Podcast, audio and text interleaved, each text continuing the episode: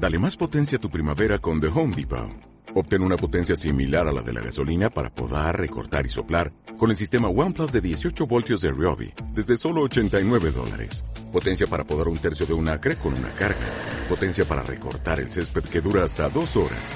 Y fuerza de soplado de 110 millas por hora. Todo con una batería intercambiable. Llévate el sistema inalámbrico OnePlus de 18 voltios de Ryobi. Solo en The Home Depot. Haces más. Logras más. Hoy por hoy con Pablo González Batista. La clásica distinción entre ser de ciencias o ser de letras empieza a quedarse un tanto antigua y menos mal porque probablemente nunca haya tenido demasiada razón de ser. Por ejemplo, ¿alguien imagina preguntarle a Leonardo da Vinci si era de ciencias o de letras? O a Platón, por ejemplo, o decirle a Isaac Newton que no, no se moleste en leer a Shakespeare porque no lo va a entender.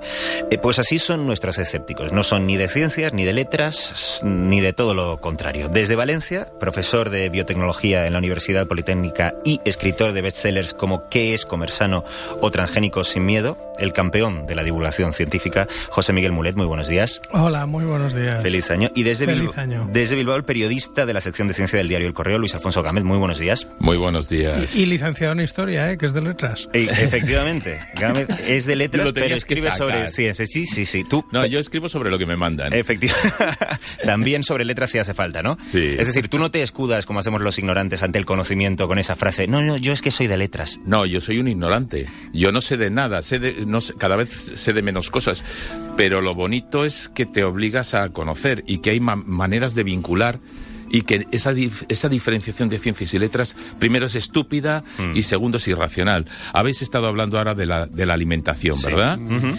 Pues una cosa que, que no se ha dicho y que hay que decir es que gran parte de los paleoantropólogos piensan, y hay pruebas, de que comer carne nos hizo humanos. Uh -huh. por ejemplo, ¿no? Lo que pasa es que luego han cambiado las cosas. Eh, todo se puede enfocar. La distinción ciencias y letras es estúpida y lo era estúpida ya en tiempos de Newton y uno de los grandes defensores de la Unión era Thomas Henry Huxley, por ejemplo, el defensor de Charles Darwin ya. en el siglo XIX. Sí.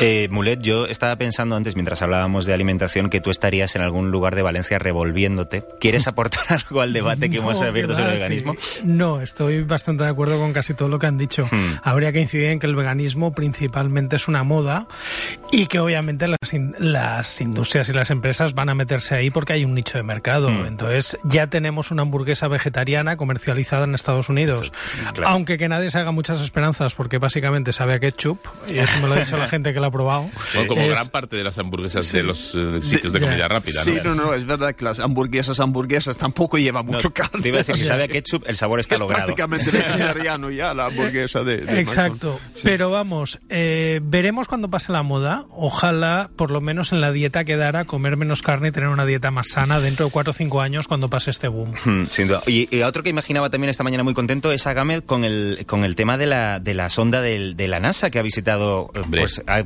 sobrevolado el objeto celeste más lejano eh, de nuestro sistema solar, de Última Thule, se llama, ¿no? Última Thule, sí. Última Thule. Es, es, emocionante. Sí, vamos, a, sí. eh, vamos, a, dar dos datos tontos, ¿no? Sí. 6.500 millones de kilómetros, que dicho así es la leche, ¿no? Uh -huh. Pero pongámoslo en el... Nosotros cuando vemos el sol, cuando nos llega la luz del sol, tarda solo 8 minutos en llegarnos uh -huh. a 300.000 kilómetros por segundo. Para, para el, ese mismo viaje le costaría, le cuesta a la luz más de seis horas llegar a Última Thule. Uh -huh. y, y, Última Thule es un pedrusco de 10 kilómetros. Y los tipos de la NASA han sido capaces de corregir la trayectoria de una nave que iba a Plutón y enfocarla hacia un mundo de solo 10 kilómetros en mitad de la oscuridad, en los límites del sistema solar. Esto es más emocionante que cualquier gol que meta cualquier astro del fútbol en cualquier campo del mundo en cualquier momento. Porque demuestra la enorme capacidad del ser humano para eh, llegar a límites. Y es más, vincula con, vinculado con el tema de hoy, con el tema de, de los mitos, fíjate, se llama Última Thule, el mundo sí, más que, allá de, de lo mitología, total, total, Es un mundo, es, es, viene de, es el mundo eh, de la capital hiperbórea de los, de los dioses. Eso es. Es decir, vinculamos ciencia y... No hay, no hay, es estúpido el divorcio, vuelvo a repetirlo, de, ciencia, de ciencias y letras. Bueno, pues de hecho, nosotros para, para corroborar que efectivamente ese divorcio no tiene ningún sentido, hemos invitado a un amigo vuestro, es amigo de ambos, un otro campeón de la divulgación, es alguien que, que hace que esa labor tan, hace esa labor tan necesaria y tan bonita de unir lo que en principio clasificaríamos como temas de ciencias con lo que tradicionalmente definiríamos como asuntos de letras. Por un lado, la mitología, las historias de los dioses de la antigüedad, y por otro, la ciencia. Se llama Daniel Torregrosa y es autor del libro Del mito al laboratorio, que tiene el subtítulo La inspiración de la mitología en la ciencia. Muy buenos días, Daniel. Muy buenos días a todos. Daniel, tú eres químico, eres divulgador científico, eres premio Tesla de 2017, eres blog de un, perdón, eres autor de un blog de divulgación científica. Digamos que tú serías lo que vendríamos a entender como alguien puramente de ciencias. Sin embargo, también te interesa la mitología, que es algo que podríamos pensar que tiene más relación con las letras, ¿no? Bueno, es que lo acaba de decir Luis Alfonso, o sea, no hay, no hay una separación entre mm. ciencias y, letras de esa manera, o sea, hay que luchar contra eso, todo está unido. Claro. Y la mitología ha sido una fuente de inspiración eh, en la ciencia porque era, vamos, era, es colosal, o sea, es una, tiene una riqueza y ha influido tanto en la cultura, o sobre todo la occidental, que, vamos, que es una fuente inagotable. De hecho, tú lo explicas desde la introducción del libro, la, mitología ha servido de inspiración en, todas las, en todas las disciplinas, especialmente en el arte. Todos hemos visto lo que Velázquez hizo con, Vulcano, el mito de Vulcano y con su fragua, mm. o lo que más recientemente ha hecho San Raimi con Thor en, su peli, que ahora para nosotros Thor tiene la cara, eh, el cuerpo y el pelo de Chris Hemsworth. Para tus antepasados era magia. Pero por poner un ejemplo y por bajar un poco a tierra todo este asunto, ¿qué ha hecho la ciencia con Thor, con el dios nórdico del trueno, Daniel? Bueno, pues en, el libro cuento sobre todo en mitología grecorromana, pero es cierto que también aparece la, nórdica. En este caso no podíamos dejar nunca de lado a Thor. Pues Thor da nombre sobre todo a un elemento químico, que es el torio. Es el torio, que se llama un elemento químico radiactivo, que fue descubierto, esa radioactividad del torio, en 1898. Y también hay una musaraña, que tiene una característica morfológica con vértebras fuertes y entrelazadas. O sea, tiene ahí un par de, referencias. Que los dioses, los dioses de ahora, los mitos de ahora son los personajes del cómic. Esta mitología ahora del mundo del cómic en la, en la moderna y no la antigua. Y todos, también los, los, mitos y los héroes, tienen un origen en la mitología clásica.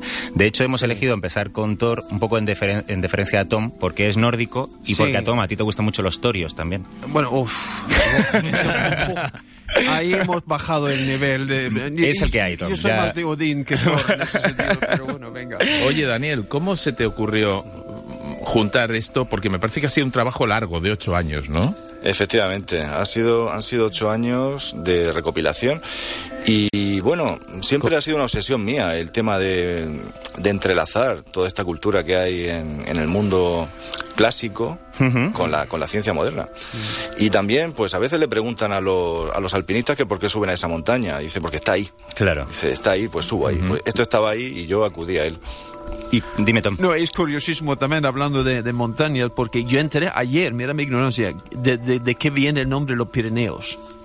Pirineo era, era un, por decir algo, un amor, un ligue de Hércules.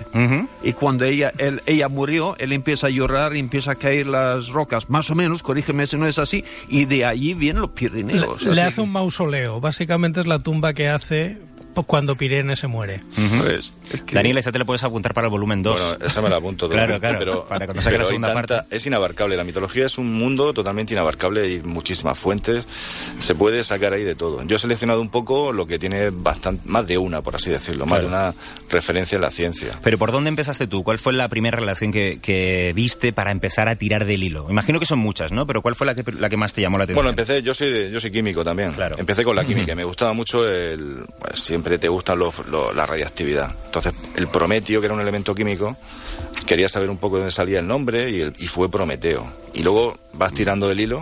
Prometeo, que es el que trae el fuego de los dioses. El que robó el fuego a los dioses, efectivamente. Y tirando del hilo no solamente está el Prometeo, sino que hay un satélite de Saturno, hay un asteroide, hay un, un árbol, que era el árbol más antiguo del mundo, que por desgracia un estudiante de botánica lo, lo taló, lo taló por error, que se llama Prometeo. También hay un proyecto de la NASA que luego se, se quedó sin presupuesto, una larva, o sea, hay muchísimas eh, muchísimos elementos de la ciencia y de la tecnología con inspiración en personajes como Prometeo y muchísimos más. Hombre, Frankenstein, el moderno Prometeo, ¿no? Frankenstein, Acordaos, el padre, el- la primera novela de ciencia ficción. Correcto. A, a ver si va eh, a resultar, Daniel, que lo que vienes tú a, a demostrar en tu libro es que a la ciencia le falta un poco de imaginación a la hora No, de, la de cien- bautizar a No, su- no, no. No, no, no. La, Para la nada. la ciencia tiene imaginación y no solo la mejor divulgación científica tiene mucho de poesía.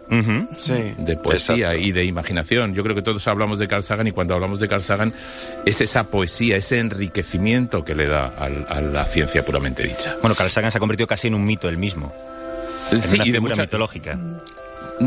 En una Sí, figura porque consiguió Claro. popularizar la ciencia para el gran público. es. Pero hay que tener en cuenta que cuando Sagan hizo eso, a finales de los 70, la mayor parte de los científicos le criticaban y muy duramente. ¿eh? O sea, eh, han Sí, cambiado por fortuna mucho los. Bueno, las sí, cosas. pero siguen criticándote porque te dicen que no estás en el laboratorio, sobre todo cuando pides dinero para investigar. Claro, claro. Bueno, él logró hacer lo que estamos intentando hacer nosotros aquí, que es que a los de letras nos interesara y nos pareciera Claro. realmente apasionante la ciencia. Y muchos de estos mitos, yo la primera vez que tuve, o sea, o muchas de estas relaciones de la ciencia con los mitos, la primera vez que tuve la oportunidad de darme cuenta de esto fue a través de Cosmos de Carl Sagan. No, es interesante. Me, me recuerda la frase de Charles Peguet, que era algo como todo nace en el misterio y todo acaba en la política. Pero- pues también puede acabar en, en, en la ciencia, ¿no? Fijaos Que- en un problema. Hablamos de mitos y, eh, y de esto se da algo en el colegio, en la escuela, en la enseñanza. Se nos enseñan nuestros orígenes culturales. Mm, Para nada, yo mitología solo la estudié porque elegí letras, Claro. curiosamente, porque la ahí sí que hay marginalmente. ¿verdad? Efectivamente. y, y no te hablaron de la influencia en la ciencia. Por supuesto, no había ninguna relación. Por Ni cierto, en el una arte. cuña. Antes de la Sagan vida, estaba. Jacob Bronowski, Efectivamente. que habría que, habría que reivindicarlo. Bronowski, Bronowski es, el precursor de, de- De Sagan. inspirador de Sagan, totalmente. Bueno, pues hemos empezado hablando de mitología clásica y hemos a- acabado hablando de mitos modernos y, y actuales. El libro de Daniel Torregrosa, Del mito al laboratorio, une mitología y ciencia, que es una relación mucho más estrecha de lo que sospechábamos. Así que muchísimas gracias, Daniel. Muchísimas gracias y un abrazo a, a JM y a, y a Luis Alfonso, que son grandes amigos. Abrazo. Daniel. Y oye, Abrazo. pe- Y pedidlo, año. pedidlo a los Feliz reyes año. el libro. Yo ya lo he pedido, ¿eh? Bueno, ya hemos aprovechado para colar la cuña. Gracias. Muchas gracias. Hasta luego, Chao, hasta abrazos. luego.